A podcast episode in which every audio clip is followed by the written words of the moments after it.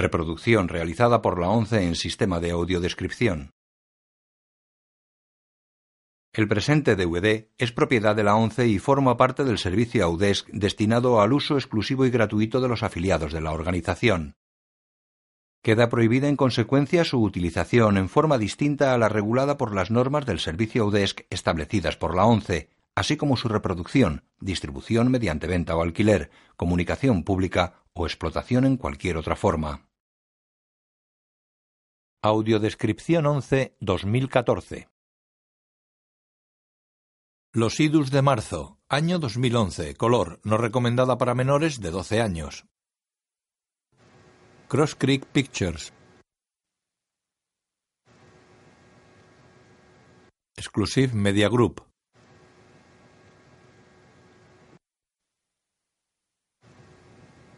Columbia Picture y Cross Creek Picture presentan. En un escenario en penumbra, Steven se acerca a un atril con micrófono. Es rubio, ronda los 30 años y viste traje.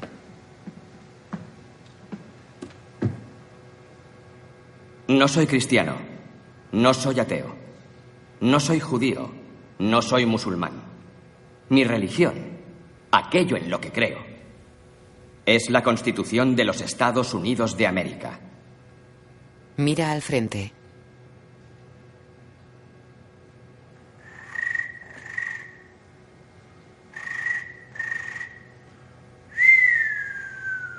Apoya los labios contra el micrófono. Espere. Eso lo he oído. Voy a conectarlo todo. ¿Mm? Un pequeño foco ilumina el escenario. Se encienden las luces del auditorio. Solamente están algunos técnicos y otro personal. Frente al escenario, una plataforma se eleva con una mesa y micrófono a la que está sentado un hombre con auriculares. En el escenario hay un gran cartel. Ohio, Debate demócrata de las primarias. La plataforma se detiene a la altura del escenario.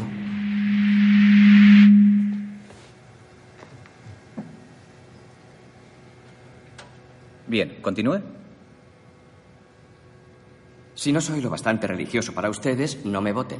Si no tengo la experiencia suficiente para ustedes, no me voten. Ah... No voten por mí. No, no lo hagan. Ni se les ocurra. ¿Cómo se oye? Bien. Vale. Ya está, gracias. Vale, ¿podemos subir los monitores? Quiero que el gobernador oiga lo que dice. Claro. Bien. Por cierto, ¿se pondrá algo para elevar los podios como acordamos en la reunión? Sí, ya lo sé. Terminaron los detalles técnicos anoche. Ah. Preparan algo para colocarlo debajo. Muy bien, gracias. Son un poco bajos y es incómodo para leer sus notas. Entendido. Gracias, nos vemos dentro de unas horas. No sabía que el gobernador tuviera problemas de vista y no lleva gafas. Ve perfectamente, es que Pullman mide unos 73 y así parecerá un hobbit. Steven y el joven salen del auditorio. Los idus de marzo. Caminan por la zona ajardinada que hay ante el edificio. En una calle una multitud agita carteles a favor de Morris.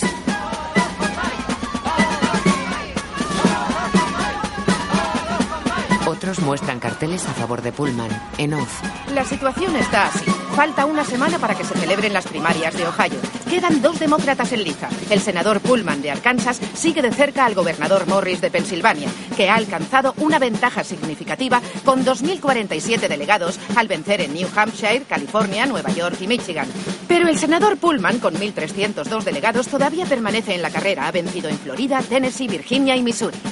Una victoria en Ohio podría inclinar la balanza a favor del senador de Arkansas.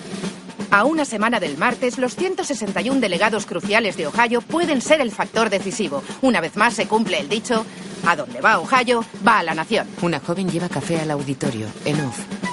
¿Se considera usted cristiano? ¿Qué importa eso? Cito sus palabras. No tengo ni idea de lo que ocurre cuando morimos. Quizá no suceda nada. Quizá sea como antes de que naciéramos. Eso lo escribió usted, gobernador. Déjeme aclarar. Sí, por favor. Me educaron como católico, pero no soy católico practicante y no tengo ni idea de lo que ocurre cuando morimos. Si el senador la tiene, entonces debería ser el presidente. Yo votaría por él. ¿Considera que eso aclara algo? Voy a ser aún más claro. Gracias. Morris. No soy cristiano ni ateo, no soy judío ni musulmán. Mi verdadera creencia, mi religión está escrita en un documento que se llama Constitución. Es decir, que defenderé hasta mi último aliento su derecho a venerar al Dios en el que usted crea siempre que no perjudique al prójimo. Y como país deberíamos ser juzgados por nuestra forma de cuidar de la gente que no puede cuidar de sí misma. Esa es mi religión. Si creen que no soy lo bastante religioso, no me voten. Si creen que me falta experiencia o estatura, no me voten porque no puedo cambiar eso para que me elijan. Solo quería que dijera públicamente si cree en las enseñanzas de la Biblia. ¿Estos son las primarias demócratas o las elecciones generales? Gobernador, el que gane estas primarias se postulará para la presidencia. Y si usted cree que estas cuestiones no serán esenciales en las elecciones generales, es que vive en un mundo de fantasía. Simplemente hago hincapié en lo obvio. Nos presentamos a la presidencia de los Estados Unidos, no a la presidencia del Consejo de Estudiantes. Pullman y Morris se dan la mano y saludan al público. Tom y Paul observan cada uno a un lado del escenario. Se miran forzando una sonrisa.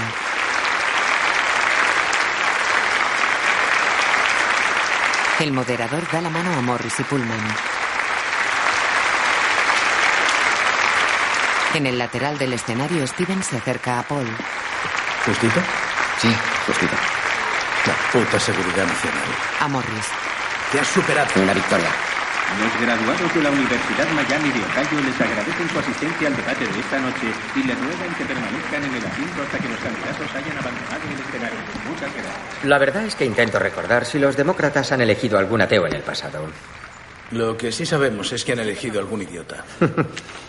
Ese discurso tiene que ser obra tuya, Steven. Paul no es tan inteligente. Tú siempre has tenido el cerebro, pero yo he tenido los huevos. Bueno, parece que ahora también tienes cerebro. Ten cuidado, es posible que tenga que robártelo. Tom se va. Qué gilipollas. Paul se marcha.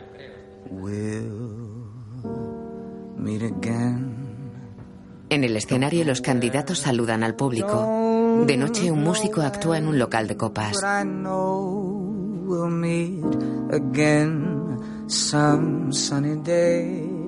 Steven, Paul y una joven están sentados a una mesa. Venga, Paul, cuéntame algo que no sepa. Cuéntame qué va a pasar el día 15. Ay, Dios. ¿Qué? ¿Qué? ¿Tú qué crees, Stevie? Que ganaremos con holgura. ¿Y tú? Les traen bebida. Sí. ¿Ven? Ganaremos. ¿Tú qué crees, Aida? Te he preguntado yo. Bueno, contéstame y yo te contestaré. Si tuviera que decir algo, diría que el margen será justo, pero ganaréis. ¿Justo? Quieres sacarme de mis casillas. ¿Por cuánto crees tú? Un 9%. ¿Estás seguro de que ganará aquí? Seguro no, convencido sí. Has dicho que por nueve. Y creo que lo lograremos, pero no te diré que sea seguro. Quizás aparezca San Gabriel y mande a los cuatro jinetes a manipular las urnas a favor de Pullman. No me extrañaría. Hmm. He trabajado con seis candidatos y nunca me he sentido tan bien. Pero no te diré en estos momentos que sí, que ganaremos en Ohio. Ni lo sueñes. En los últimos 30 años se han postulado 73 demócratas y han ganado tres. 70 candidatos pensaron que era su oportunidad y todos perdieron. Hmm. Entonces lo más fácil es que no ganéis. No, no tergiverses mis palabras. Lo que digo es que no te prometo que ganemos. Pero condecoraron a Morris en la Primera Guerra del Golfo, se opuso a la Segunda y dejó su estado sin deudas y con un buen nivel educativo. Los republicanos no tienen a nadie que pueda hacerle sombra, así que de momento estas elecciones, estas primarias, son las presidenciales. Y eso dice mucho sobre la situación. Y habiendo dicho esto, me voy a cagar. En fin, Steven. En fin, Aida. Steven, Steven, Steven. Aida, Aida, Aida. Paul se va al aeropuerto. ¿Sí? Subirá a un avión. Es lo que se hace ahí, sí. ¿A dónde va ese avión? Vale. Te daré tres oportunidades. No vuelve al centro de operaciones. ¿Correcto? No se va a Texas. Pues no. Nos dividimos Texas entre los dos. ¿Y si dijera Carolina del Norte? ¿Es tu respuesta? Se va a Carolina del Norte. No lo confirmo ni lo niego. No sabía. Ahora dime por qué. No puedo decirte eso. Te odio. Me quieres. Quiero a Paul, a ti te odio. ¿Quieres a Paul porque te da las primicias? ¿Favores sexuales? Tienes novio. Si es por una buena primicia, mi novio lo entenderá. ¿Te crees las chorradas de tu candidato? Lo de recuperar la dignidad del país. Aida, no soy un ingenuo, ¿sabes? He trabajado en más campañas que la mayoría de personas con 40 años. Hazme caso, este es el elegido. Te has tragado todas sus recetas. Me las he tragado y son fabulosas. Oye, no me importa que vaya el primero en los sondeos, ni que tenga todas las cualidades y todos los medios. La verdad es que él es el único que significará un cambio real en la vida de las personas, incluso de las que le odian. Que Mike Morris llegue a presidente dirá más de nosotros que de él. Me importa una mierda que pueda ganar. Tiene que ganar. ¿O qué? ¿Qué? ¿El mundo se desmoronará? No cambiará nada. Ni lo más mínimo. En la vida diaria de los desgraciados que se levantan cada mañana, trabajan, comen, duermen y vuelven a trabajar. Si al final gana tu chico, te darán trabajo en la Casa Blanca. Si pierde, volverás a la consultoría de la calle K, en Farragut North. Y ya lo sabías antes de que se te pusiera la carne de gallina con tu amiguito. Mike Morris es un político. Es un tío agradable. Todos lo son. Pero te decepcionará, tarde o temprano. Él la mira pensativo. Excuse me while I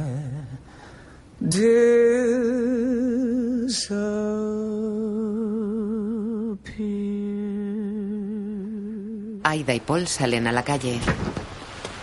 Esto es algo confidencial. ¿Qué? Franklin Thompson. ¿En serio? Que no salga de aquí, solo lo sabemos el gobernador, Steven y yo. Soy una tumba. Mañana tengo una reunión en casa de Thompson. ¿Os va a apoyar? Después de que yo hable con él, ¿tú qué crees? Qué ventaja. Es más que eso. Tiene 356 delegados que le siguen y votarán lo que él diga. Será definitivo. Dijo públicamente que no iba a apoyar a nadie. Sí, ya. Dicen eso hasta que los pillas a solas. ¿Ya lo das por hecho? Sí. Casi lo tengo en el saco. ¿Cuándo lo harás público? No, ya no te cuento nada más. De día en una oficina. Prestad atención. Estos son los nuevos móviles. Shelly os ha grabado los números. Gracias, Shelly. Nada de llamadas personales, Kevin. Si los perdéis, el comité irá a buscaros a casa. Los nuevos móviles, dame el viejo. Ya te lo daré luego. Escucha un vídeo. Si tenemos enemigos, busquemos por qué lo son y ver qué podemos hacer para solucionarlo en lugar de utilizar la fuerza. La historia nos ha enseñado que la respuesta al extremismo no puede ser el extremismo. Quien No quiera me aceptar jodas. el reto, quien decida anunciar ¿Dónde se grabó? En una asamblea municipal, antes del anuncio. Gracias a Dios que no fue en el extranjero. Deshazte de eso. Sí, pero si convence a sus bases, ¿por qué no le ¿Qué te has metimos? fumado? Los republicanos lo utilizarían contra él en las generales. No quiero dárselo hecho. Hola, soy defensor de la paz. Quiero ser vuestro presidente. Si va a salir a la luz, igualmente. Saldrá no a la luz, pero no saldrá pagado por nosotros, tío.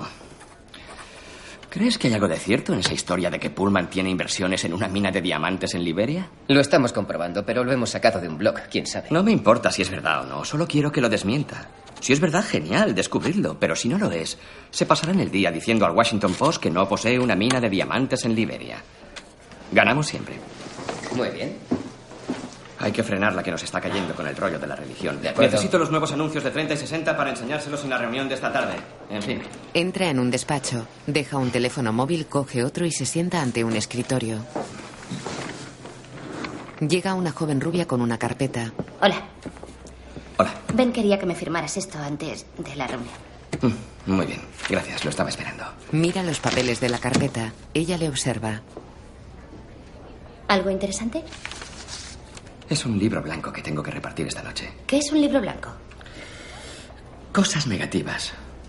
Los chicos investigan mierda sobre el candidato, la filtramos y a ver cuánto cuela. ¿Qué tipo de cosas negativas?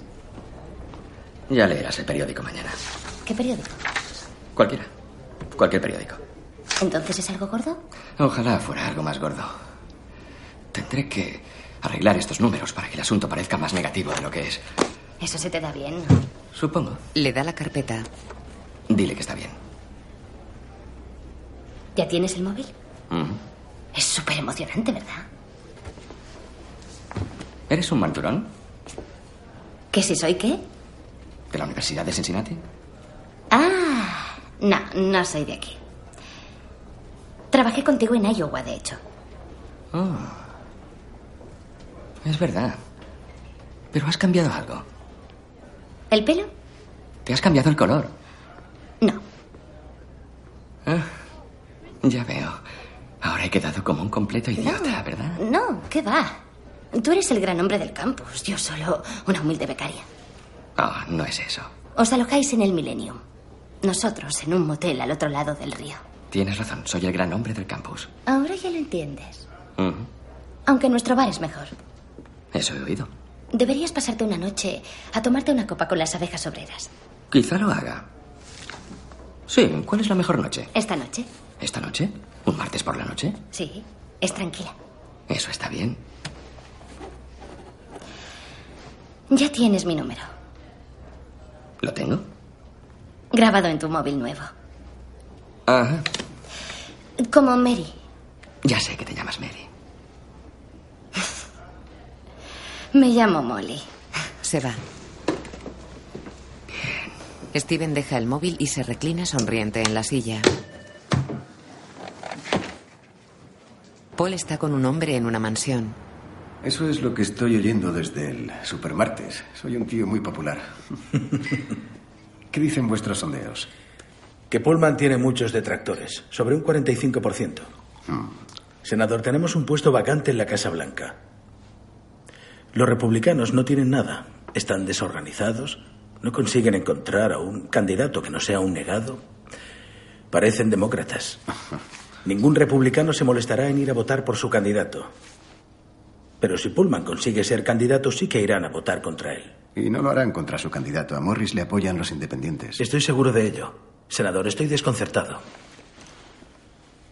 Necesitamos a sus delegados. Y a usted. Su captación de fondos. Y creo... Tengo entendido que su apoyo una semana antes de Ohio nos daría la candidatura. Una mujer les trae dos copas de whisky. Gracias. Estela, pásame la cubitera. Steven y Morris están en la oficina. ¿Es idea de Polo tuya? Paul la conoce y la comparte. ¿Dónde está mi artículo sobre el servicio a la nación? Trabajo mejor con él. Lo tengo aquí. En papel no soporto esos trastos. ¿Lo imprimimos? Molly, ¿lo traes tú? Sí, enseguida. Gobernador, si quiere cambiar o Dame actualizar... un segundo, Steve. Están rodeados de gente que anota en libretas. Su política sobre el servicio a la nación no recibe mucho apoyo según los sondeos. Me importan una mierda los sondeos. No pienso entrar en tu juego. Es la táctica del poli bueno y malo que sigues con Paul. Ambos somos buenos. No pienso cambiarlo.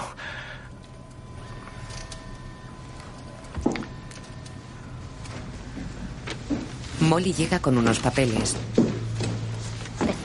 Se los da a Morris. A ver, veamos. Dice que facilitaremos el acceso a la educación, crearemos una unidad nacional, enseñaremos un oficio a los jóvenes y evitaremos que se endeuden con los préstamos universitarios. ¿Dónde está el fallo? Es totalmente correcto, gobernador. Solo que si va a hacerlo, hágalo. Y que sea obligatorio y no voluntario. Eso barrerá en los sondeos. Obligatorio. Todos los que cumplan 18 años o terminen el instituto ofrecen dos años de servicio a su país. Puede ser en el ejército, en el cuerpo de paz o plantando árboles. Da igual. Y a cambio de eso tienen pagada la educación universitaria. Punto final. Eso es lo que digo aquí. No, señor, no es así. No hasta el final. Llegue al final. Que sea obligatorio. A Paul le convence. Y sois mis asesores. Lo mejor de esto es que todos los que tengan más de 18 años o estén en edad de votar lo apoyarán. ¿Por qué no? ¿Y los demás? No pueden votar. Demasiado jóvenes. Morris esboza una sonrisa. Es una lástima. Steve sonríe. No puede perder. Um, Steven. ¿Mm? Tienes una llamada por la línea 3. Es tu padre. De acuerdo. Ven y tú incorporadlo en el discurso y dadme una copia en papel para escribirlo con mis palabras. Le entrevista a Charlie Rose a las seis. Bien. ¿Y por qué la hago? Para profundizar. Viene en avión. ¿Paul irá? Paul no estará, pero Ben y yo le llevaremos. Entra en su despacho y coge el teléfono. No me digas que se ha muerto alguien. Hola, Steve. ¿Quién eres? Tom Duffy. Lamento haber utilizado a tu padre. Es que imaginaba que no querías que se oyera mi nombre en la oficina de la campaña Morris. ¿Qué quieres? ¿Tienes un minuto? Me gustaría hablar contigo. ¿Para qué? Creo que es importante. Si es importante, ¿no crees que deberías llamar a Paul? ¿Te llamo a ti? Es algo legítimo. Steve, dame solo cinco minutos. No puedo hablar contigo. Ya te entiendo. Pero si tienes cinco minutos, estaré en el bar Headfirst Sports. Las próximas. No puedo, Tom. No habrá nadie allí. ¿Vale? Si puedes acercarte, te enseñaré algo. Cuelga. En la oficina, Steven deja pensativo el teléfono.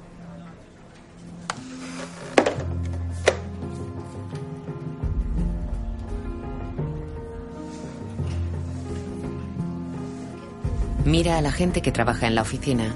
Coge su móvil. Paul, llámame. Es importante. Deja el teléfono y queda pensativo.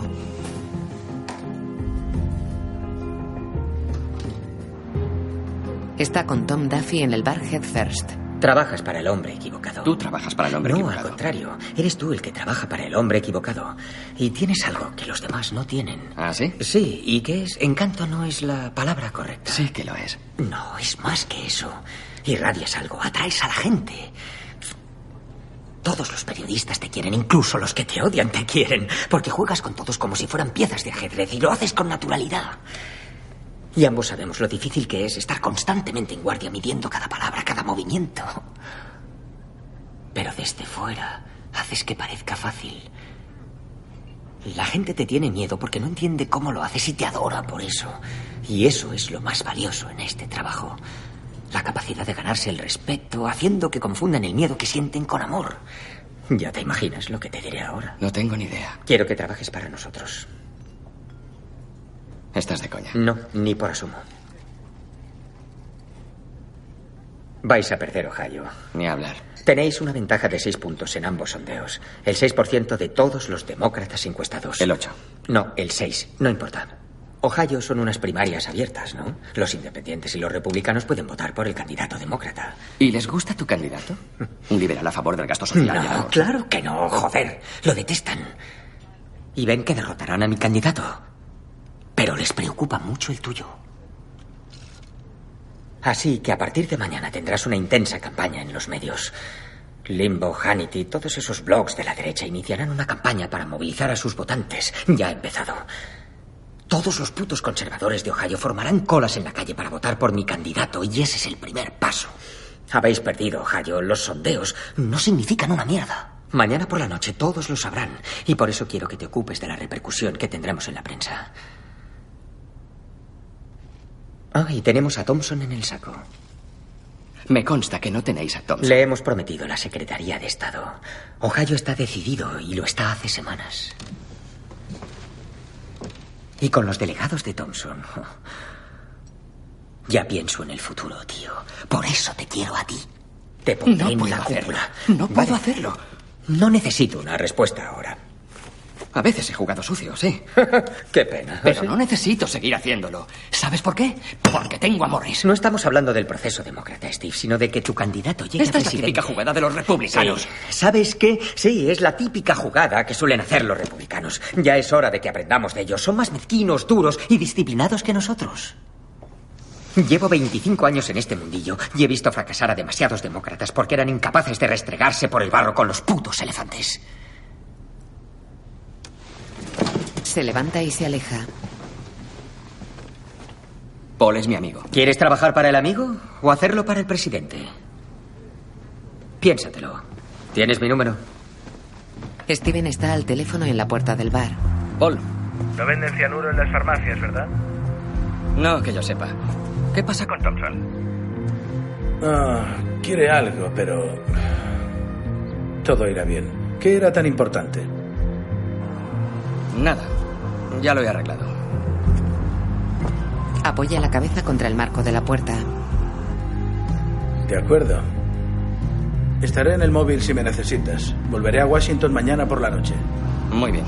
Ya te buscaré el cianuro. Eres un amigo. Morris está en una habitación de hotel. Digamos que todos los ciudadanos Una mujer le maquilla. Ben se sienta junto a Steven. Comprueba los blogs para ver si hay actividad. ¿Actividad de qué tipo? No lo sé. Mira a ver de qué hablan. Stevie, ¿sigue soltero? Estoy casado con la campaña. Casado con la campaña. Buena respuesta. El Wall Street Journal mantiene nuestros números y Pullman ha bajado un punto. ¿Ah, sí? ¿Cuándo lo ha hecho? Lo compruebo. Han salido los números del Wall Street Journal y Pullman ha bajado un punto. Estamos yendo en la dirección correcta. La maquilladora sonríe. Ben, ¿sigue soltero? Casado con la campaña, gobernador.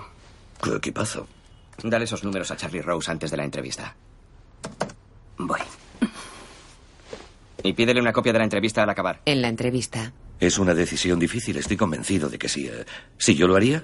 No, pero no me veo y menos a un gobierno diciéndole a una mujer lo que debe hacer con su cuerpo. ¿Entonces designaría a un juez? Consideraría una arrogancia juzgar a alguien sin haberme puesto en su piel. Pero está en contra de la pena de muerte. Por lo que dice de nosotros como sociedad. Supongamos, gobernador, que fuera su mujer. Y la asesinaran. ¿Qué haría yo? La cosa se complica cuando es personal. Sin duda. Bueno, si encontrara al asesino, eh, buscaría cómo matarlo. Por tanto, usted, usted, gobernador, impondría la pena de muerte. No, cometería un asesinato por el que iría gustoso a la cárcel. ¿Y por qué no dejar a la sociedad que haga eso? Porque la sociedad tiene que ser mejor que el individuo. Si yo hiciera eso, actuaría erróneamente. ¿Y qué me dices de las armas? ¿No viene ahora la publicidad? Esto es la televisión pública, no tenemos publicidad. Qué mala suerte. ¿A dónde fuiste después de Iowa? En un bar. A California, para el supermartes. Oh. Yo tuve que ir a Nueva York. Ya lo sé. Necesitabais mucha más ayuda allí. Molly bebe. Steven mira su copa pensativo. ¿Y por qué te dio por la política? Porque está bien pagada, evidentemente. No me parece que sea lo tuyo. Mi padre es Jack Stearns. Él la mira sorprendido. Oh, es buen tío. Es un gilipollas. Pero es tu jefe. No es mi jefe. Es el jefe del CND. ¿No trabajas para el Comité Nacional Demócrata? No, yo trabajo para Paul. Paul trabaja para Morris. Y si Morris gana, será el jefe de tu padre. Mm, no le digas eso a mi padre. No le digas a tu padre muchas cosas. Nunca.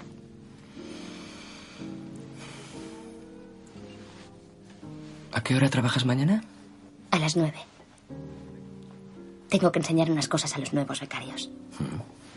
Soy la becaria con más experiencia, ¿sabes?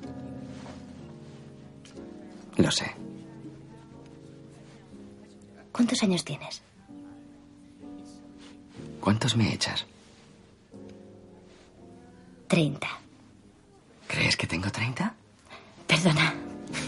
¿Cuántos tienes? 30. Se aguantan la mirada. ¿Y tú? ¿Cuántos dirías? 21. Veinte. Qué joven. ¿Demasiado joven para follar con uno de treinta? Bueno. Las leyes son distintas en cada estado. Aquí, en tu hotel de Kentucky, está mal visto. Ah. Pero si cruzamos el puente y vamos a Ohio. ¿Dónde está tu hotel? Sí, sorprendentemente son muy permisivos con las leyes de protección de menores. ¿Tienes coche y yo no conduzco? He venido en taxi. Ella sonríe. Tengo las llaves del autobús de la campaña. De día están en el hotel con la tele encendida. La verdad es que esto ya se había intentado antes, la Operación Caos, como la denominó Rush Limbaugh, donde los republicanos votaron por un demócrata al que creyeron que podían vencer en las generales. Preguntamos al director de campaña del senador Pullman si le satisface conseguir los votos de los conservadores. Si son decisivos, no, claro que no. Estamos seguros de que los sondeos tienen un margen de error y de que el senador Pullman ganará Ohio. ¿A qué hora llega Paul? Por el móvil. Se abrocha la camisa. ¿Con quién hablamos sobre los sondeos?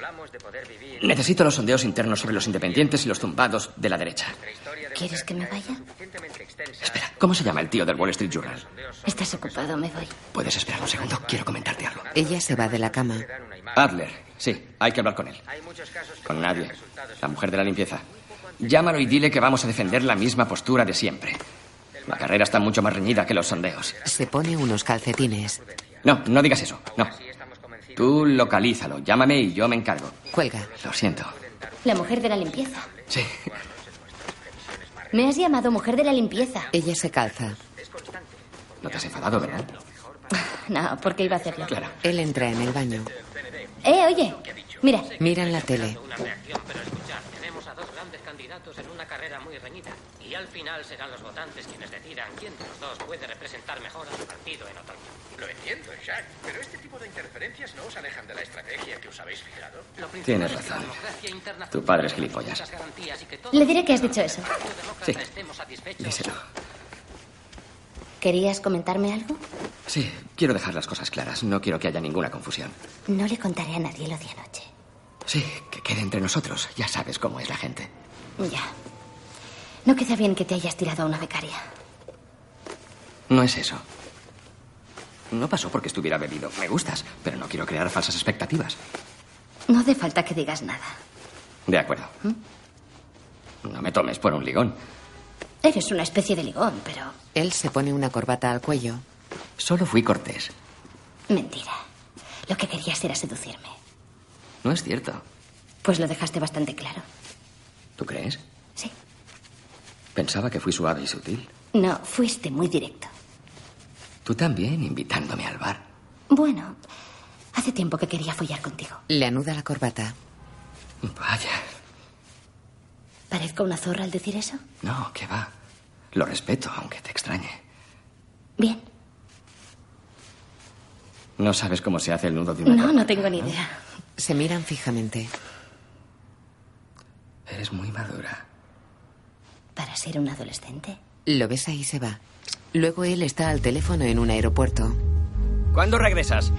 Llegaré al acto un poco más tarde. Menuda mierda me han montado esos cabrones. ¿Qué ha pasado con Thompson? Nada. Es un capullo. Teníamos convencido al hijo de puta. ¿Cuánta ventaja nos llevan? No lo sé. Intento conseguir los números, Paul. Muy bien.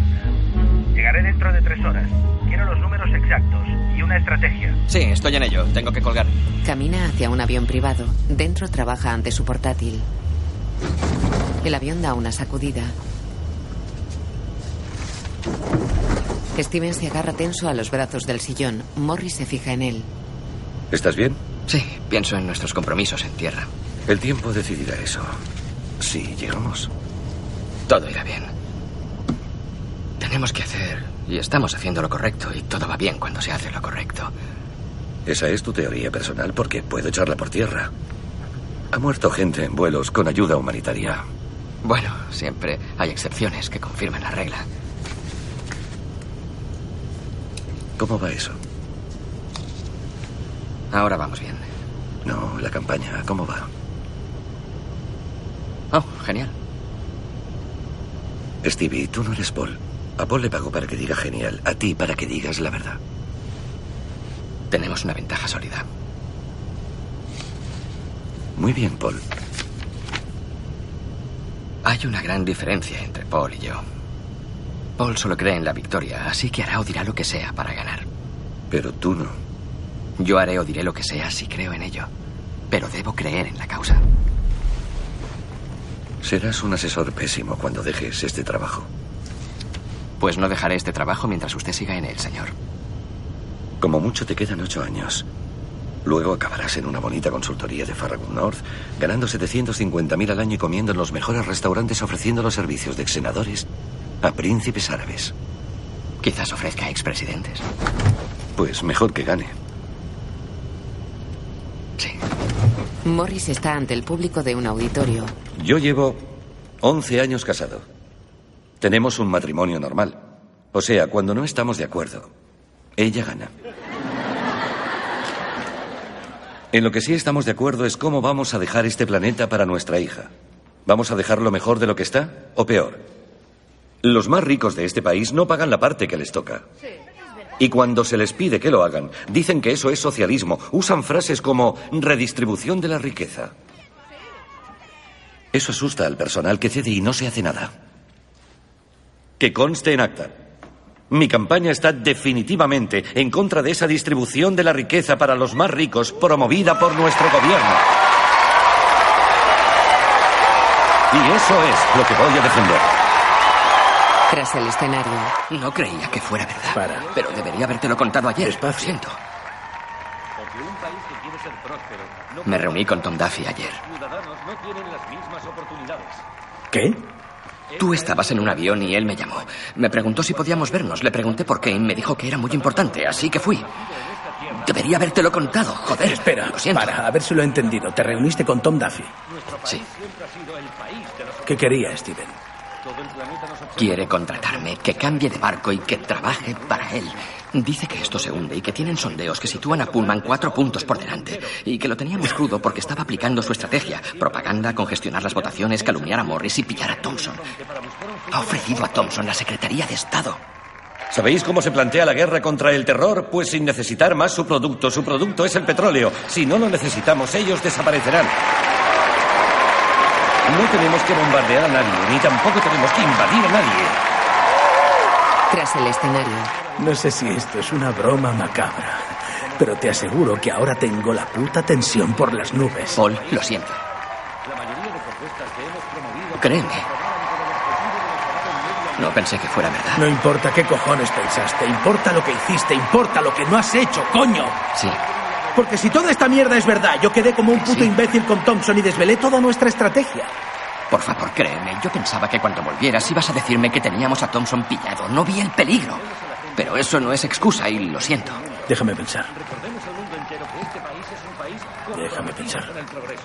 Si soy vuestro presidente, la primera ley que pondré en marcha significará que dentro de 10 años ningún coche nuevo funcione con un motor de combustión interna. Crearemos cientos de miles de nuevos empleos, iniciaremos la siguiente revolución tecnológica y volveremos a liderar el planeta como siempre hemos hecho.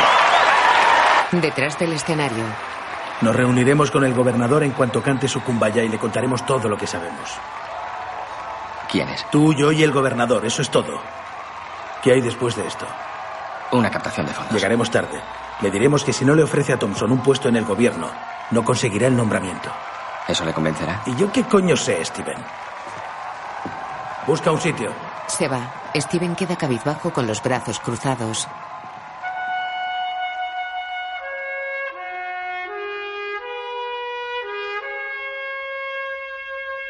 Molly sale del auditorio. Un joven le entrega unos papeles. Ella los lee mientras camina por un pasillo. Sube unas escaleras. Se acerca a una puerta ante la que están Ben, un guardaespaldas, la mujer y la hija de Morris. Da los papeles a Ben. Tras la puerta hay una gran sala de ensayos. En ella están reunidos Steven, Paul y Morris. ¿Tan malos son los números? No. Quizás subamos, pero perdemos por el 3 o 4%. ¿Quién coño lo sabe ahora, gobernador? Aunque no podemos correr el riesgo. ¿Tú qué opinas? Que dejemos la campaña en Ohio, aceptamos, aceptamos la derrota y nos vamos a Carolina del Norte.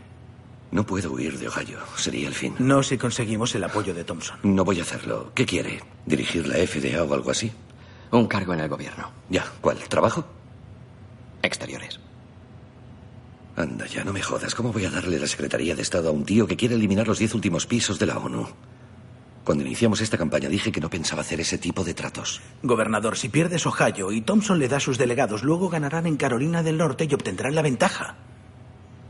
Una ventaja que no podremos superar. Pero si nos vamos de Ohio, nos quedamos con Thompson y le damos la puta secretaría. Nosotros ganaremos en Carolina del Norte su estado y luego en Pensilvania el tuyo. Y el resto son puras matemáticas, Mike. Acepta su apoyo y la carrera se acabó. Paul, te respeto. Sonríe. Respeto tu opinión. Pero no lo haré. Sugiero que busquemos la manera de ganar en Ohio. ¿Algo más? En la oficina. Eso no me sirve. Las Necesito- empresas de alquiler del norte de Ohio no quedan autobuses para el martes. Joder, Jess, luego te llamo. ¿Ninguno? No, ninguno. Lo que faltaba. Esto es lo que sabemos de momento. Los independientes no votarán a Pullman, pero los republicanos sí. O eso dicen. Los independientes no desvelarán que votarán a los demócratas. No He encuentro hecho los una llamada y podemos conseguir 100 autobuses que saldrán de Kentucky. No necesitamos esos autobuses. No, no te he dicho eso. Y queremos evitar que Pullman los tenga. Antes éramos los perdedores y hemos llegado hasta aquí, pero seguimos igual. Está al teléfono. Es que Sí, siempre supimos que los sondeos se igualarían al acercarnos al martes. No reducimos nuestras expectativas. ¿Alguna vez te he dicho yo que tuviéramos Ohio en el saco? Pues al menos ten la cortesía de escribir eso en tu columna. De noche, Morris y su mujer viajan en un todoterreno. ¿Qué escribes? El mejor discurso que se ha dado sobre la energía del hidrógeno. El nivel debe de estar muy alto en esa materia. Y que lo digas. Viajan en el asiento trasero. La mujer de Mitchell me pidió que aparecieras en el almuerzo de su sociedad, las hijas de la Revolución Americana. ¿Quién es Mitchell? El congresista del primer distrito. Mejor que no lo olvides. Ya. Dichosos congresistas. ¿Te imaginas haciendo esto cada dos años? No, no me lo imagino. Lo haremos solo una vez más. Dentro de cuatro años. Eso es. Trato hecho. Ella tiene la cabeza apoyada sobre el hombro de él. ¿Crees que perderemos Ohio? No lo sé. Si aceptaras los delegados de Thompson, se acabaría la carrera. Ohio no importaría. Él esboza una sonrisa. ¿Paul te está convenciendo? Ella niega. Steven. Ambos son buenos. ¿Tan malo es Thompson? Es un capullo. ¿Es peor que Pullman? Sí, Steven. Sonríen. Él le besa la frente.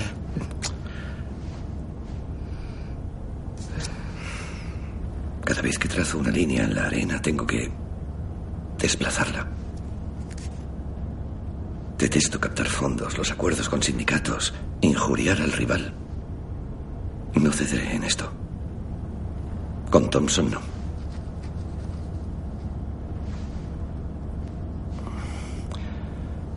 Dile a la señora Mitchell que iré a su dichoso almuerzo. Y las ancianas me acariciarán el pelo. Tienes el pelo muy bonito. Tú también. En una sala con espectadores. El matrimonio homosexual. Es una discusión absurda. No para el 50% de los ciudadanos. Que superan los 50 años. Esos son los que votan, son los que aparecen en los sondeos. Eso está cambiando y espero que se afronte desde una perspectiva distinta. ¿De la religión? Que sea una cuestión de derechos civiles, no de religión. Pero se podría afirmar que hay una gran diferencia entre sexo y raza. No, antes se prohibían los matrimonios interraciales y la mujer no podía votar. Paul, tengo al tío de Procter Gamble. Vale, vigílame al gobernador. Bien, Ve, vamos. Mira qué ocurre ahí. Sí, sí, sí. vale. Ben entra en la sala. Vale, vale, esperad. Ella quiere desarrollar su argumento. Dejadla. Adelante. Los hombres y las mujeres pueden considerarse bajo la doctrina de separados pero iguales. Las razas no. ¿Por qué? Hay servicios públicos separados para hombres y mujeres, pero sería ilegal tener servicios separados para dos razas. Ahora. Sí, ahora. Eso es lo que digo. Estamos planteando la cuestión. ¿A qué hora se emite esto? A las nueve. ¿Cómo ha ido? Bien. Becarios y asesores viajan en el autobús de campaña de Morris. Steven trabaja en su portátil sentado en la parte delantera. Lee un mensaje en la pantalla del ordenador. ¿Necesitas que te limpie la habitación esta noche? La mujer de la limpieza. Esboza una sonrisa.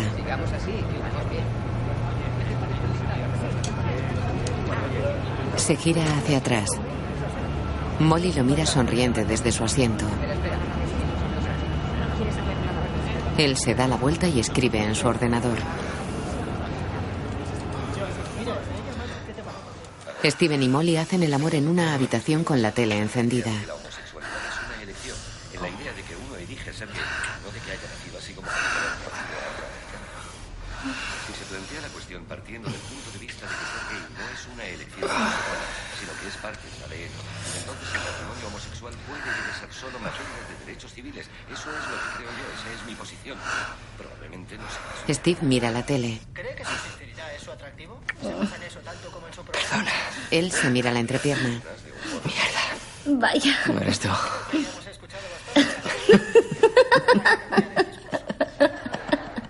Ella duerme en la cama. A su lado, Steven trabaja en su portátil. Escucha atento. Busca entre el edredón. Coge un móvil.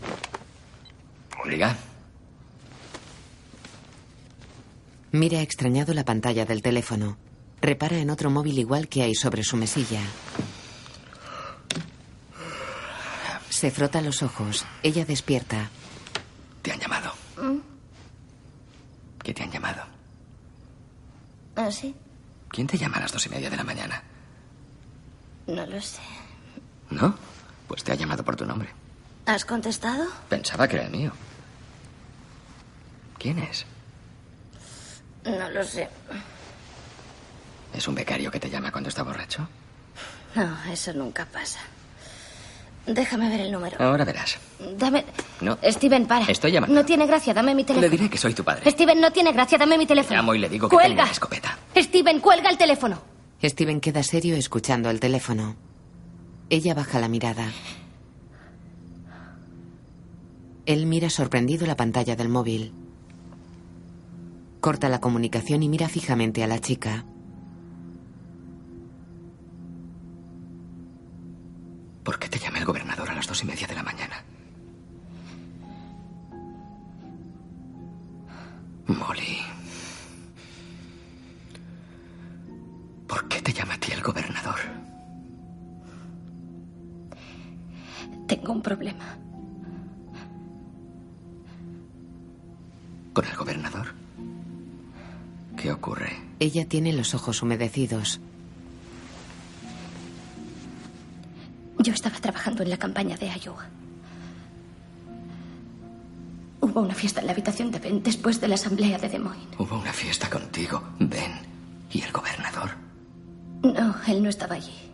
¿Dónde estaba? Le llevé a su habitación una copia de los sondeos. Después de la fiesta. Era medianoche. Me quedé en la puerta con él. Y estuvimos hablando bastante rato. Alargó el brazo y cerró la puerta. Él la mira inmóvil.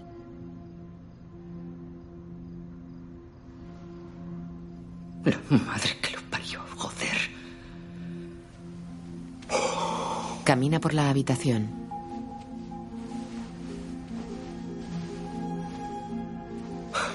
¿Estabas borracha? No hasta ese punto. ¿Cuántas veces? Solo aquella vez. ¿Solo aquella? Solo aquella. ¿Lo sabe alguien? No, nadie. ¿Os vio alguien? No. ¿Cómo lo sabes? Porque lo sé. ¿Y entonces por qué te llama ahora? Yo le he llamado antes. ¿Por qué? Porque no sabía a quién acudir. Y necesito 900 pavos. ¿Para qué? No puedo pedírselos a mi padre. Somos católicos. Se le caen las lágrimas.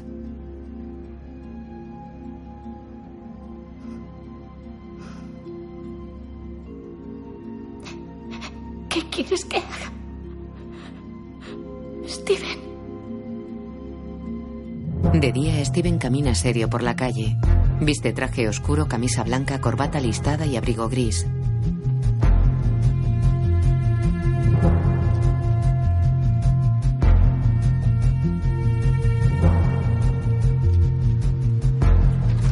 Entra en la oficina electoral de Morris.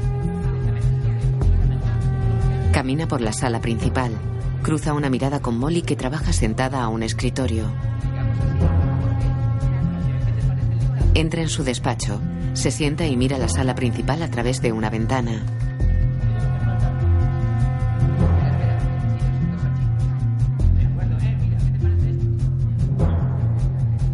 Observa a la veintena de jóvenes que trabajan en la oficina.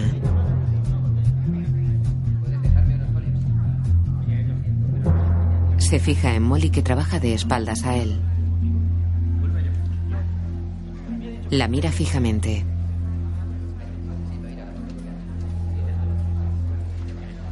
Se acerca a una ventana que da al despacho contiguo. Se quita el abrigo y lo tira sobre una silla.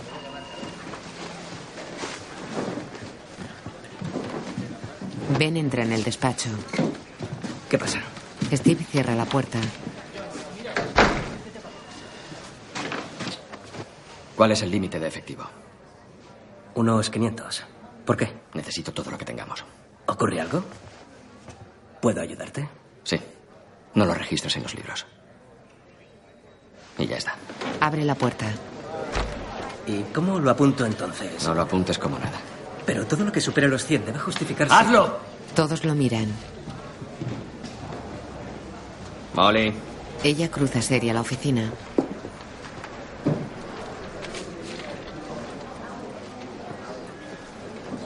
Steven se sienta tras su mesa y escribe en una tarjeta. Ella entra en el despacho.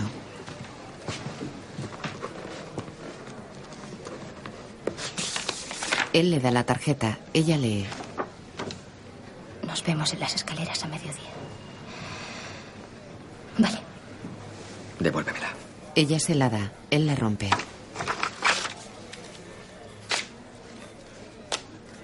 Ya está. Molly asiente y se va. Steve camina por la calle. Entra en un banco. En el mostrador una cajera le entrega un fajo de billetes. Luego él camina por la calle con su móvil. ¿Sí, Aida? Stevie, es confidencial.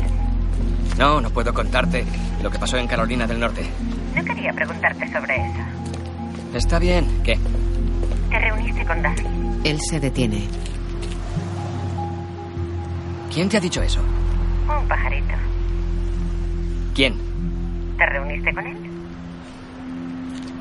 ¿Dónde estás? En un edificio. Sé que te reuniste con él en un pequeño bar de Cincinnati hace dos días antes de la rueda de prensa. Duffy pidió alitas picantes. ¿Quién te ha dicho eso? ¿Duffy? Un anónimo. ¿Qué pasó con Duffy? Aida, se supone que eres amiga mía. ¿Por qué quieres darme la puñalada con una ¿Eso historia crees? falsa? ¿Que somos amigos? Yo te he dado todo lo que has querido, todas las historias, las primicias, el Sí, artículo tienes sobre razón, la me has dado mucho, pero Paul. seamos sinceros, Steve. La razón por la que me has tratado bien es porque trabajo para el Times, no porque sea tu amiga. Me das lo que te pido y te escribo buenas historias. No finjas que hay algo más. ¿Por qué te reuniste con Duffy? Ah, que te jodan. Muy bien, te lo pongo más fácil. Olvídate de Duffy. ¿Qué pasó en la reunión de Paul con Thompson? ¿Podrías bajar la voz? ¿Sabes lo que podría pasarme? Claro que lo sé, por eso te dejo escoger. Podrían echarme. Entonces no te costará elegir, ¿no? Enviaré un artículo mañana a las 3. Tienes hasta entonces para decidirte. Se va. En la calle Steve usa un teléfono público. Eres un hijo de puta. ¿Cómo dices? Lo has filtrado. ¿Filtrar el qué? No me mientas, Tom. Que no te mienta, no sé de qué me estás hablando. He hablado con Aida Horowitz. ¿Y qué? Me ha amenazado con publicar la historia. ¿Qué historia, coño? Que nos reunimos, joder, que nos reunimos. ¿Y cómo lo has sabido? No te hagas el idiota, Tom. ¿Crees que lo he filtrado yo? Sí, ¿quién si no? Yo no se lo he contado, Steve. Si no he sido yo, solo quedas tú. Vale, bien. ¿Y qué sabe? Lo que tú le hayas contado. Te juro por Dios que no se lo he contado, Steve. Me interesa tanto como a ti, que no se sepa. Pues llegas tarde. ¿Qué te ha dicho? Sabe dónde nos reunimos, cuándo nos reunimos y que pediste unas putas alitas picantes. ¿Tiene una fuente? Sí, tiene una fuente. ¿Tú no tienes ni idea de quién podría ser? Sí, tú. Oye, para que te enteres, no he sido yo, ni pedí unas putas alitas picantes. Tiene que haber sido otra persona. ¿Se lo has contado a alguien? No. ¿Y tú? No. ¿Has confirmado la reunión? No. Muy bien. Entonces le damos larga si no tiene nada. Llevará la historia a Drach o a Roll Call O a otro medio sensacionalista. ¿No puedes evitarlo? Intenta chantajearme. Quiere información sobre Thompson. Pues cuéntale lo que quieres saber. No puedo hacerlo. No, no puedes dejar que lo publique. No dejaré que me chantajee, Tom. No tienes muchas opciones, Steve. Si le cuento lo de Thompson, tendré que decirle que os va a apoyar. Pues díselo. Ya me encargaré de esquivarlo si empiezan a llamarme. Ni hablar, joder. Paul le dijo que teníamos a Thompson en el saco. Quedará como un imbécil. Parecerá un imbécil de todas formas cuando Thompson nos dé su apoyo. Steve mira a un hombre que fotografía a una mujer. Se fija en dos reporteros de televisión que caminan hacia él. No puedo hacerlo. Estás en un barco que se hunde. Cuéntale lo que quieres saber y salta. Ven a nuestro lado. Ya controlaremos esto. Steve mira al fotógrafo. Steve, Tengo que irme. Cuelga. Nubes altas cubren la ciudad. Grandes carteles adornan la fachada de la oficina. Ohio para Morris. Dentro, Molly sube por unas escaleras en penumbra.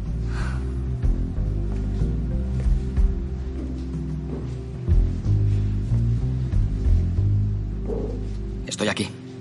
Sale a la luz. Me has dado un susto de muerte. Se acerca a él. Ten. Hay casi 1.800 pavos. Tienes que pedir cita ya. Hoy mismo. Desde una cabina. Yo te llevaré a la clínica y te recogeré, nadie más. ¿Lo entiendes? Sí. Con el resto, cómprate un billete y vuelve a casa. No puedes seguir aquí, no podemos permitírnoslo, con todo lo que vendrá la semana que viene. Y esta historia no puede explotar aquí. Y yo no puedo estar aquí. Exacto. Steven, no se lo diré a nadie. Espero que no. Entonces, ¿por qué? Porque la jodiste. Steven, los dos la jodimos. Es verdad. Pero yo tengo una responsabilidad con él y lo que es más importante, una responsabilidad con la campaña. Voy a Carolina del Norte y trabajo en la campaña. Molly, despierta de una puta vez. Juegas en primera división. Es cruel. Cuando cometes un error, pierdes el derecho de jugar. Pide la cita, Molly. Dime cuándo y a dónde tenemos que ir. De noche, Ben y Steve trabajan en una habitación de hotel. Escucha esto. Me han publicado esto en el Times, pasando por delante de muchos artículos. Tom Duffy 2008. Esto es una competición de la esperanza frente al miedo.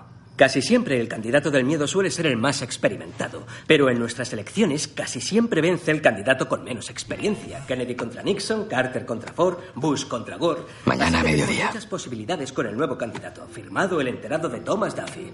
Seguro que le está dando un infarto. Steve leyó un mensaje de Molly. De día espera en su coche ante un motel del que sale la joven. Steve mira su móvil. Aida llamando. Cierra los ojos.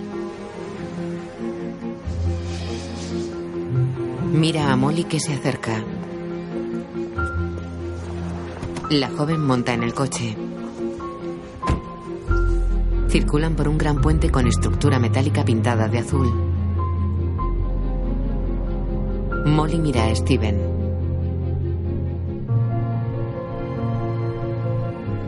Él conduce serio con la mirada fija en la carretera. Ella mira al frente.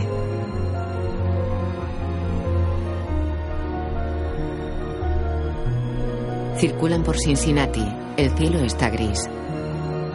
Entran en el aparcamiento de un edificio. Oakley, Clínica de Mujeres de Cincinnati. Dentro, Molly entrega un formulario a una recepcionista. La recepcionista da un impreso a Steven. Él y Molly se sientan solos en una pequeña sala de espera junto a la puerta principal.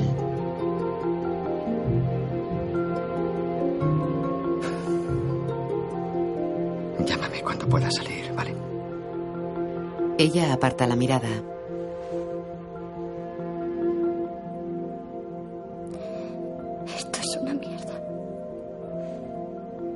Cuando vuelva, todo habrá terminado.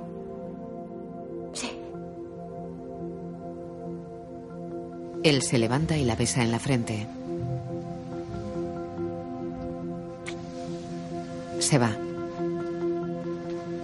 Paul está al teléfono en una gran habitación de hotel. Por supuesto. No hay ninguna duda. Sí, pero tenemos que pensar en términos más amplios. Reconsiderarlo. Sale del dormitorio. Bien. Sí, sé cómo resolverlo. Abre la puerta a Steve. Ah, oye, Steve acaba de llegar. ¿Puedo llamarte luego? Vale, adiós.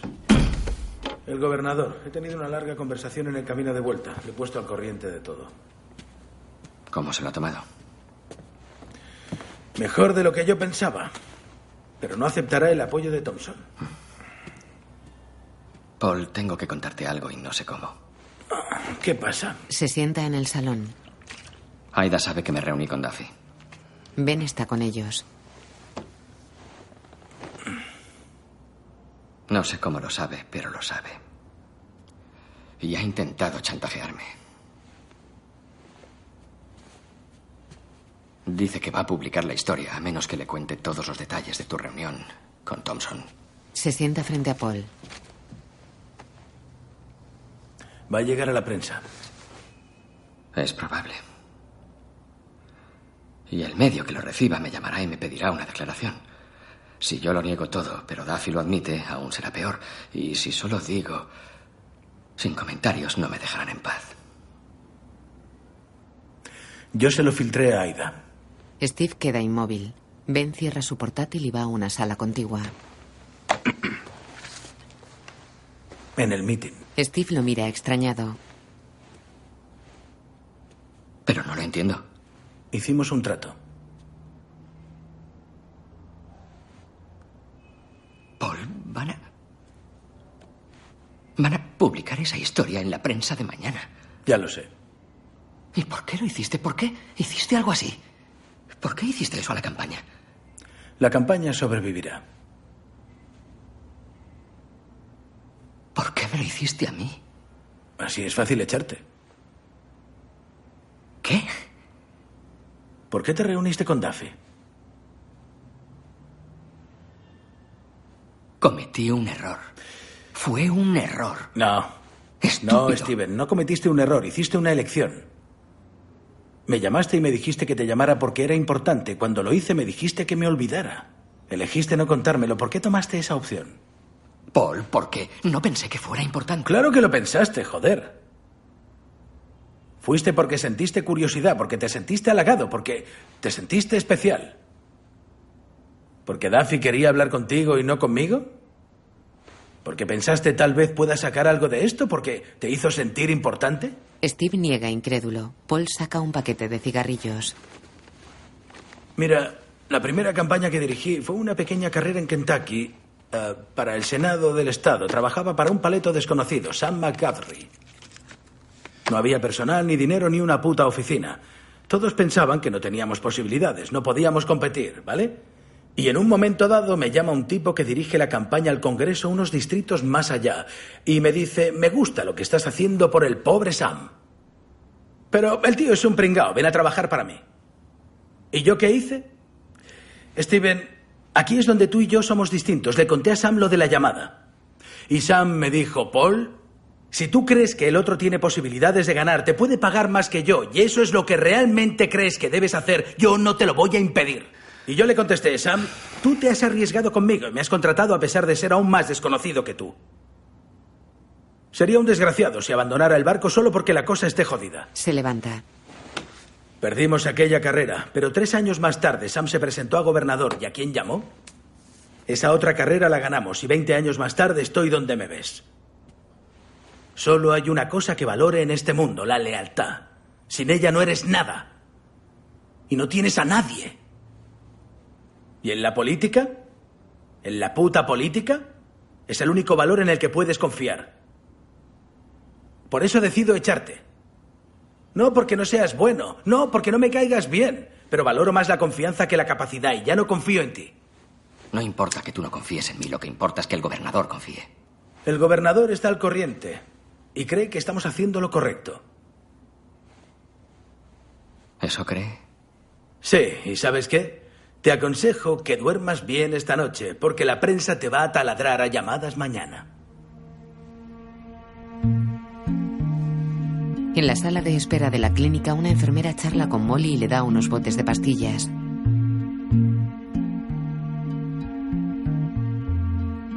Molly tiene los ojos llorosos y aspecto cansado. Mira los botes de pastillas.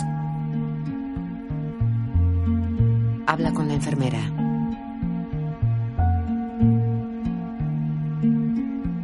La enfermera se va. Steven se desabrocha el cuello de la camisa mientras conduce por la ciudad.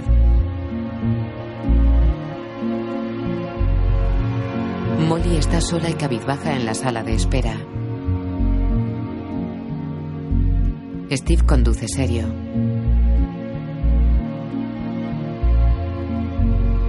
Al atardecer, Molly se aleja caminando de la clínica. Viste un grueso abrigo y lleva los brazos cruzados.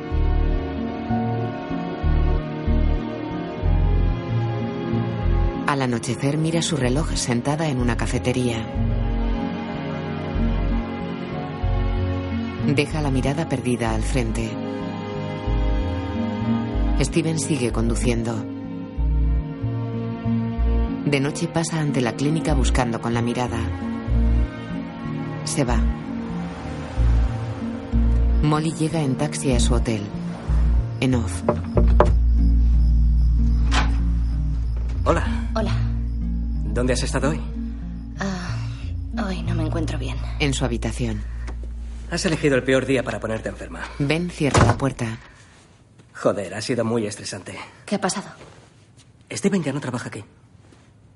Paul le ha despedido. Algo sobre la lealtad. Quizá Steven ha jugado a dos bandos con Duffy, el que va con Pullman. Yo estaba en la habitación cuando Paul le ha despedido. Él ha preguntado quién sería su sustituto y Paul ha dicho que yo. Sí, ya lo sé, y yo he pensado, no será para tanto, pero Steven se ha cabreado.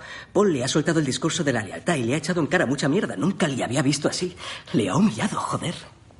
¿Cuándo ha ocurrido? Molly, escúchame. Dirigiré la campaña a las órdenes de Paul. Steven se irá con Duffy. He saltado tres años de golpe. Y a partir de mañana debemos controlar las consecuencias negativas de su despido. Y ya te puedo asegurar que Steven va a montar una buena. Ha dicho que va a cargar contra todos ahora que se va. Contra Morris, contra todos. Mierda, tengo que contestar. ¿Necesitas algo? No. Hola, Paul. ¿Qué hay? Ahora te envío los archivos. Molly se tapa la boca, contiene el llanto y queda pensativa.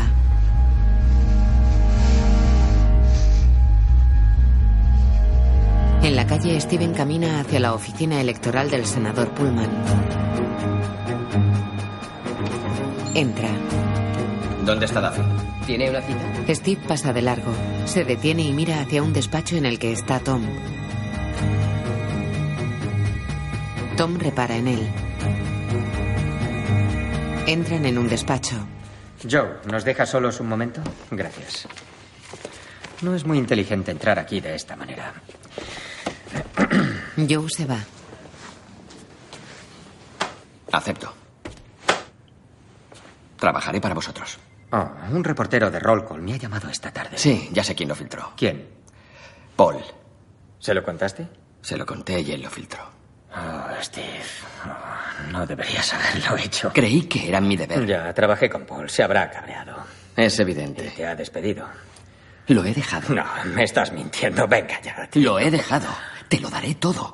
Te entregaré a Morris, te entregaré su estrategia, te No entregaré necesito todo. su estrategia. Ya la tengo. Paul se la detalló a Thompson.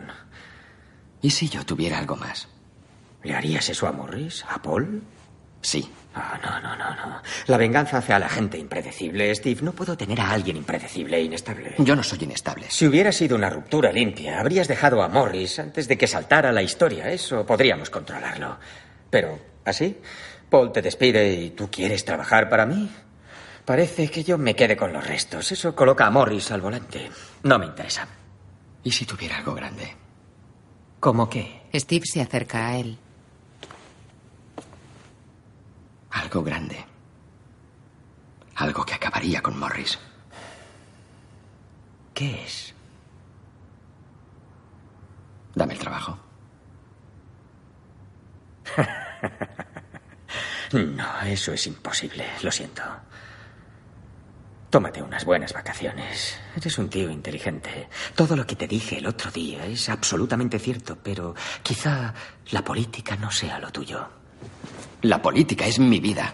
Escucha, hazte un favor, déjalo. Ahora aún estás a tiempo. Dedícate al mundo del entretenimiento, de los negocios. Abre un puto restaurante en Costa Rica. Lo que sea. Haz algo que te haga feliz, ¿vale? Porque si sigues en esto acabarás siendo un amargado y un cínico. Como tú. Sí, exactamente como yo. Tú sabías que se lo contaría a Paul, ¿verdad? No, no lo sabía. Pensaba que era posible, pero no lo sabía. Sabías que yo iba a contárselo y sabías que él iba a despedirme. Paul tiene esas cosas. Valora mucho la lealtad. Sí, ya lo sé. Acaba de echarme un sermón. Nunca quisiste ficharme. A ver, ponte en mi lugar, Steve. Tu oponente tiene el mejor cerebro del país como secretario de prensa. ¿Qué harías tú? O lo contratas para ti, o haces lo que sea para que si tú no lo tienes, el otro tampoco lo tenga. De las dos formas, yo gano siempre. Si vienes conmigo, genial. Paul se queda sin ti. Y al revés, si Paul te despide, yo no te quiero. Paul se queda sin ti. Yo siempre gano. Cuando conseguí que te sentaras en aquella silla, supe que había ganado. Estás. Estás hablando de mi vida. No me siento satisfecho haciendo estas cosas. No creas que me produce ningún placer. No, lo siento por ti, sinceramente. Cuídate mucho. Se va. Steve queda abatido con la mirada perdida. Conduce por la ciudad. Llueve.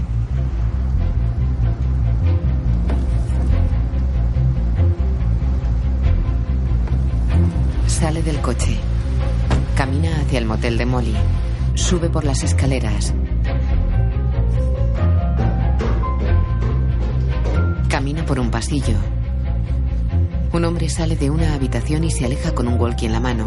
Estoy en el tercer piso, voy para allá.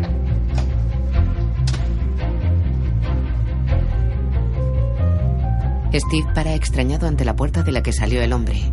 Llama. Entra. Hay un hombre al teléfono.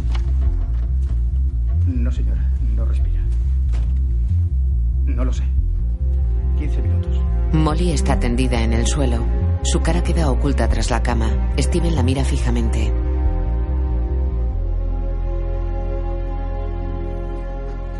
¿La conoce? Steven la mira con los ojos enrojecidos. Está muerta. El hombre sigue al teléfono. Lo, lo siento. ¿Qué? Ah, sí. Ahora oigo las sirenas. Steve repara en dos botes de pastillas. Estamos en el tercer piso. Sí. Sí, señora. Steve se fija en el teléfono de Molly. Sí, señora, pero déjese prisa. Sí, señora. En la calle, Steve se aleja del motel. Camina hacia su coche. Monta en él. Queda inmóvil.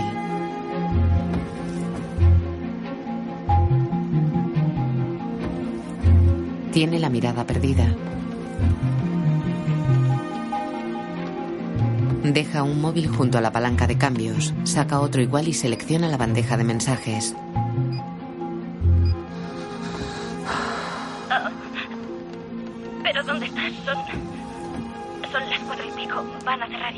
Él mira al frente con lágrimas en los ojos. Steven, soy Ben. Eh, escucha, qué puta mierda. Joder, ¿qué vas a hacer? Steve se enjuga las lágrimas. Steven, ah, Ben acaba de contármelo. Por favor, no hagas ninguna tontería. Joder, hijo de puta, coge el teléfono,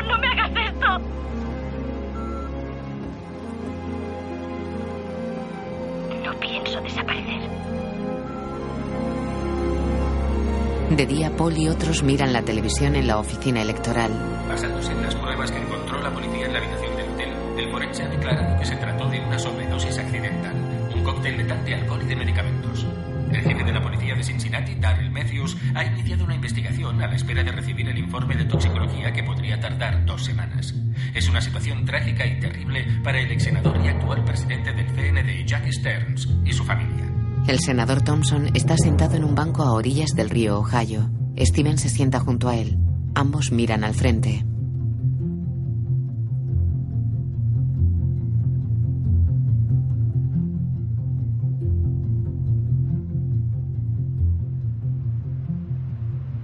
El senador lo mira. Quiero la vicepresidencia. Si voy en su lista, podrá utilizar mis delegados. Los necesita antes del martes. El anuncio sería la gran noticia del domingo. Así que espero tu respuesta mañana a mediodía. O aceptaré la Secretaría de Estado que me da Pullman. Steve lo mira fijamente. Thompson lo mira extrañado. ¿Quieres hablar de algo más? Steven permanece inmóvil. El senador le da una palmada en el brazo y se va. Steven queda sentado mirando hacia el río. En una sala, Morris está ante un atril lleno de micrófonos acompañado por su equipo electoral.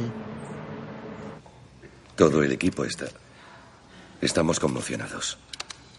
Transmitimos nuestro pésame a Jack y Joanna Stearns y a toda su familia. Lo sentimos mucho. Es difícil imaginar lo que estarán viviendo. Lo que sabemos hasta ahora es que al parecer se trató de una sobre de un accidente por una sobredosis de medicamentos. Aida, ¿Se ha descartado el suicidio? no tenemos ninguna razón para pensar.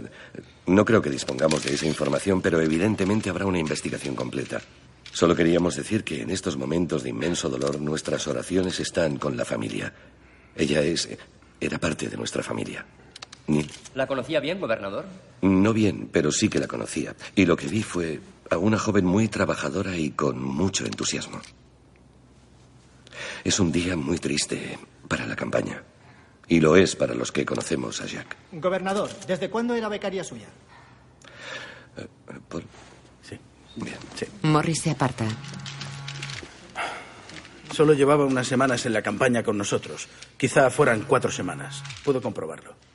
¿Seguirán con su agenda para hoy? Tienen prevista una visita a la sede de Procter Gamble. Sí, seguiremos con la agenda prevista, a pesar de este trágico accidente. Morris mira la pantalla de su móvil. Molly llamando. Busca con la mirada entre los periodistas y público de la rueda de prensa.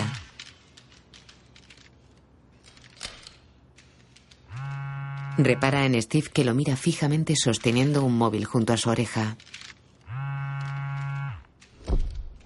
Steven baja el móvil. Se aguantan la mirada. Morris queda pensativo. De noche en la calle Steven se acerca a la fachada de un bar ante el que hay aparcados dos todoterreno negros con cristales tintados. Mira el interior en penumbra del local a través de una ventana. Entra.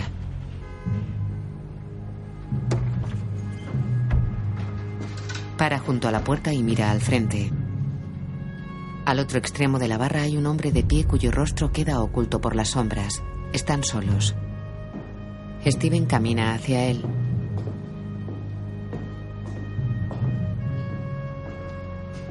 Pasa tras la barra. El hombre permanece inmóvil. Steve entra en una gran cocina y mira alrededor. Se acerca a unas estanterías llenas de frascos y botellas. Parece que quieres hablar conmigo de algo. Está oculto tras los estantes. ¿Eso es lo que parece? Rodea las estanterías. Si tienes algo o crees que tienes algo que debas decir, ¿por qué no lo haces? ¿Qué tal si yo hablo y tú escuchas? Se pone frente a él. De acuerdo. A partir de mañana habrá algunos cambios en tu campaña. Paul se va. Yo seré tu director de campaña. Redactaré una declaración. La campaña ha llegado a un punto en el que necesitábamos hacer cambios. Escríbelo con tus propias palabras. ¿Por qué iba a hacer eso? Porque quieres ganar. Porque rompiste la única regla de la política. ¿Quieres ser presidente? Puedes empezar una guerra, puedes mentir, puedes engañar, puedes llevar el país a la quiebra, pero no puedes follarte a las becarias. Eso acabará contigo. ¿Qué crees que tienes, Steven? Una chica alterada te cuenta una historia. Una chica alterada y embarazada. ¿Te dijo eso? Que necesitaba dinero para un aborto. ¿Y qué hiciste? ¿Darle el dinero? Quizás solo necesitaba dinero y tú fuiste el escogido. ¿Esa es tu mejor jugada? Tan desesperado estás que buscas mierda donde no la hay. No tienes nada. ¿Y cómo he llegado hasta aquí? Tienes razón, Mike, no hay nada. No hay mensajes de voz, ni de texto, ni correos, ni fotos, ni cintas, y aún así estoy aquí contigo. Sí, pues vete a casa. Se aparta. Dejó una nota. Morris lo mira paralizado.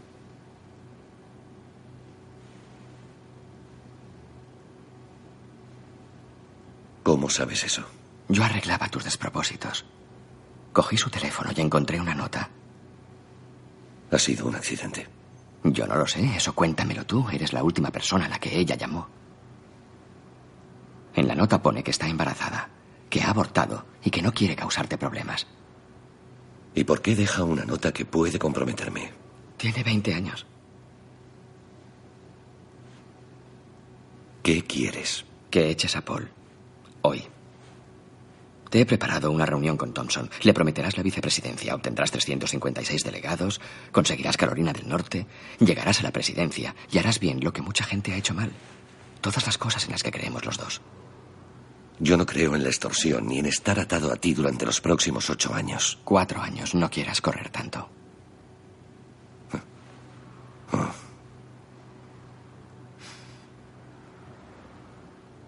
¿Qué hacías en su habitación? Evitar que salieras en las portadas. No, estabas despedido en la calle. ¿Qué hacías en su habitación? Enderezar las cosas. Me llamaron. Alguien del hotel pensó que yo podía ayudar. ¿Estabas fuera de la campaña y creíste que era importante dejar las cosas arregladas? Se aguantan la mirada. Tú contestaste al móvil aquella noche. Te la follaste. ¿Qué hiciste, Steven? Le presté dinero y le hice un favor. Por supuesto que sí. No hay ninguna nota. Vale, Mike, no hay ninguna nota. Enséñamela. ¿Crees que la he traído aquí? Podría pasarme algo. Morris lo mira tenso.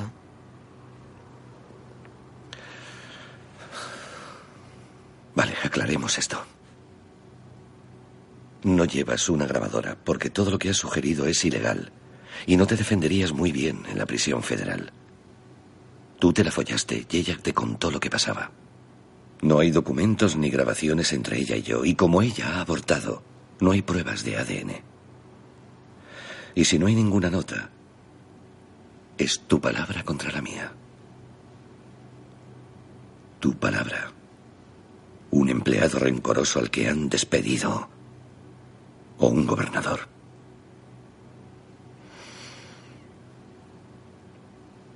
No hay ninguna nota. Lo que tú digas. Se aguantan la mirada.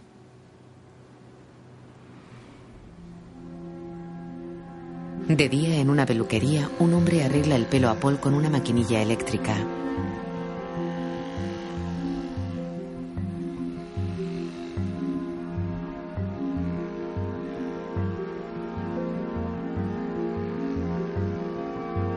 Paul sale a la calle y se enciende un cigarrillo.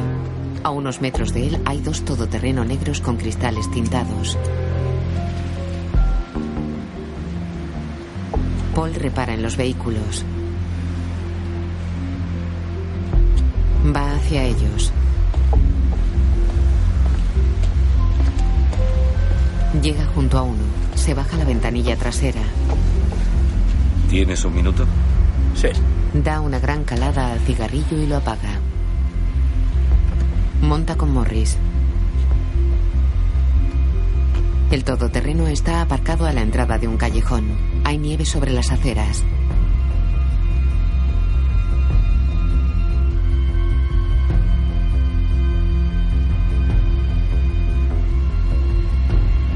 El conductor permanece inmóvil agarrado al volante.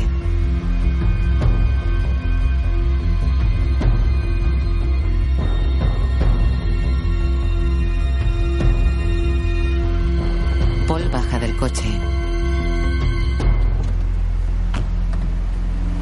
Los todoterrenos se van. Paul lo sigue con la mirada. Luego Steve se afeita en una habitación de hotel con la tele encendida. ¿Cuánto puede perjudicar a una campaña una gran remodelación como esta días antes de las primarias de Ohio? Le he preguntado a Paul Sara cómo ayuda su despido al candidato. El gobernador y yo hemos creído que, debido a los cambios en los resultados de los sondeos, era mejor poner una cara nueva en la campaña. Steven tiene mucho talento, es muy inteligente. Un coche fúnebre y varios turismos negros están aparcados ante una iglesia. Dentro, un ataúd con flores preside el altar. Multitud de personas llenan los bancos de la nave. Jack Stearns está ante un atril. Siempre oímos hablar a la gente sobre sucesos que quebrantan el orden natural de las cosas.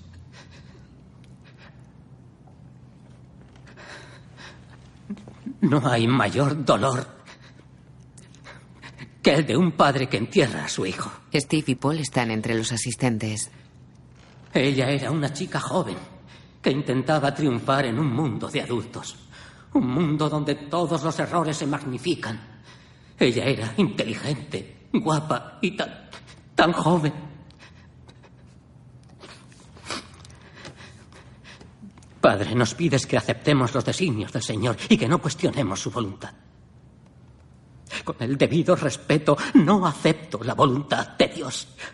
Ella hacía que el mundo fuera mejor. No solo para mí, sino para los que la rodeaban.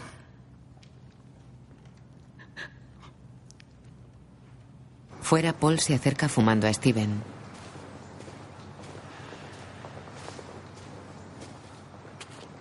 Jack te escribiría buenos discursos.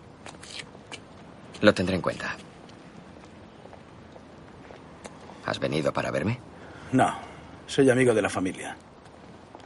Yo le conseguí el empleo. La conocía desde que nació. Lo siento. ¿El gobernador no ha venido? Se reúne con Thompson. Mírate. Te has hecho mayor de golpe. Steve asiente. He aprendido de los mejores. Un día me contarás qué sabías sobre el gobernador para que me echara. ¿Cómo sabes que no era algo sobre ti? Paul sonríe. Será mejor que te vayas. Debes dirigir una campaña y yo buscar un despacho. ¿En Farragut North? Paul asiente. Una bonita consultoría en la calle K. Un millón al año. Ahí nadie te traiciona. Se aleja. Parece relajante. ¿A que sí? Steve monta en su coche. Thompson, Morris y su mujer están ante el público que abarrota una sala. El hombre idóneo para liderar nuestra gran nación en esta época llena de desafíos y, y el próximo presidente de los Estados Unidos de América, el gobernador Mike Morris. Steve está entre el público que agita banderas norteamericanas y carteles con el nombre de Morris. Y déjenme pedirles algo muy importante. Que todos nosotros luchemos hombro con hombro, brazo con brazo por un partido demócrata unido. Así que animo encarecidamente a los 356 leales delegados que me han honrado siempre con su apoyo a que hagan lo propio con el gobernador. Dejemos atrás de una vez estas primarias y centremos nuestros esfuerzos en llegar a la Casa Blanca. Gracias. Que Dios les bendiga a ustedes y a los Estados Unidos de América. El gobernador Mike Morris, señoras y señores. Muchas gracias. En la calle una joven lleva café al auditorio. En off. Senador Thompson, gracias.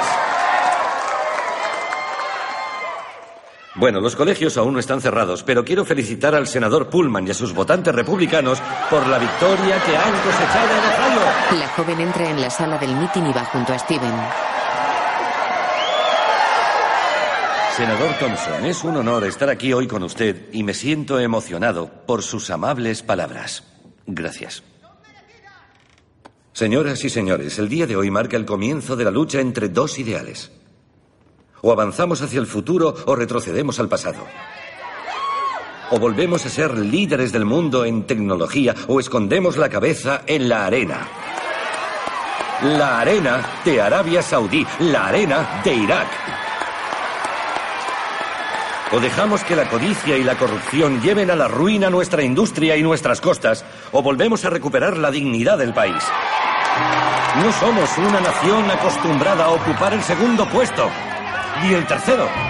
El equipo de Morris trabaja en una sala. Varios televisores muestran entrevistas a Tom Duffy.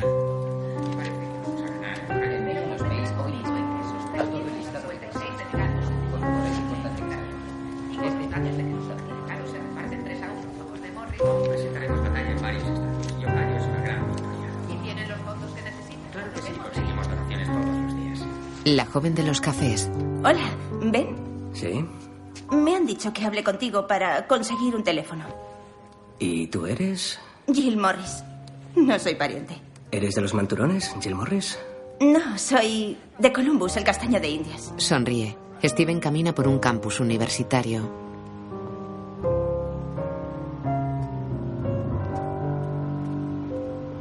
Baja unas amplias escaleras mientras saca una acreditación. Camina por un pasillo en el que espera a Aida. Me haces quedar mal. ¿Por qué? Publiqué que estabas fuera de la campaña y que Thompson se iba con Pullman. No podemos creer todo lo que leemos. Van hacia dos guardias. Quiero darte la oportunidad de comentar mi siguiente artículo. Dice que conseguiste a Thompson, conseguiste sus delegados, conseguiste el nombramiento y todo lo que pediste a cambio fue el puesto de Paul. ¿Puedes confirmarme Ningún eso? periodista a partir de aquí, y ella lo es. Ya lo leeré en las tiras cómicas. Venga ya, Stevie. ¿Ya no somos amigos? Él la mira serio. Tú eres mi mejor amiga. Se va. Camina serio por un pasillo en penumbra.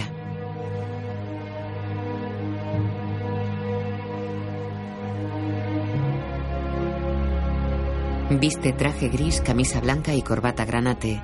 Lleva el pelo engominado y peinado a raya. Entra en un pabellón polideportivo vacío. Camina hacia una silla que hay en medio de la pista. Se sienta en ella. Alrededor hay varios focos, un cámara de televisión y técnicos trabajando en sus equipos. Un hombre le coloca un pequeño auricular. Una mujer lo maquilla.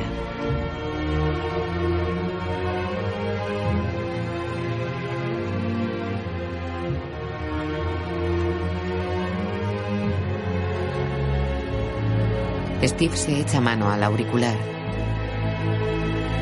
Jay, soy Sean de Nueva York. ¿Puedes pedirme que pruebe el micrófono? Se lo coloco aquí. Cuente hasta 10, por favor. 1, 2, 3, 4, 5, 6, 7, 8, 9, 10. Se oye bien. Correcto. El técnico se aparta. Steve mira inexpresivo.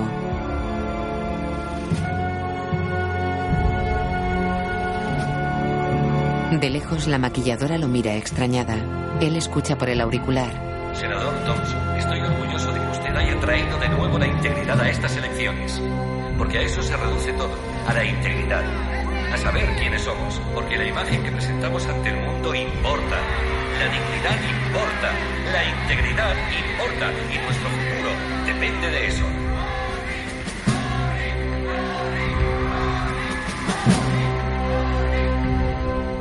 Steve mira serio hacia el suelo.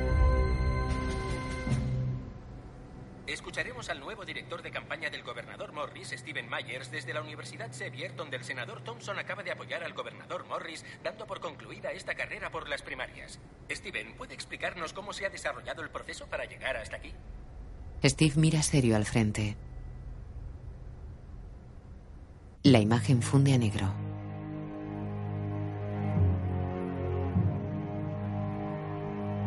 Dirigida por George Clooney. Guión de George Clooney, Grant Eslow y Bo Willimon. Basada en la obra Farragut de Bo Willimon. Producida por George Clooney y Brian Oliver.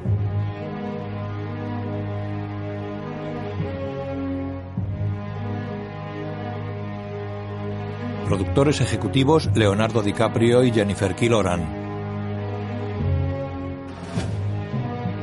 Director de fotografía, Fidon Papamichel. Música, Alessandro Desplat. Steven Myers, Ryan Gosling.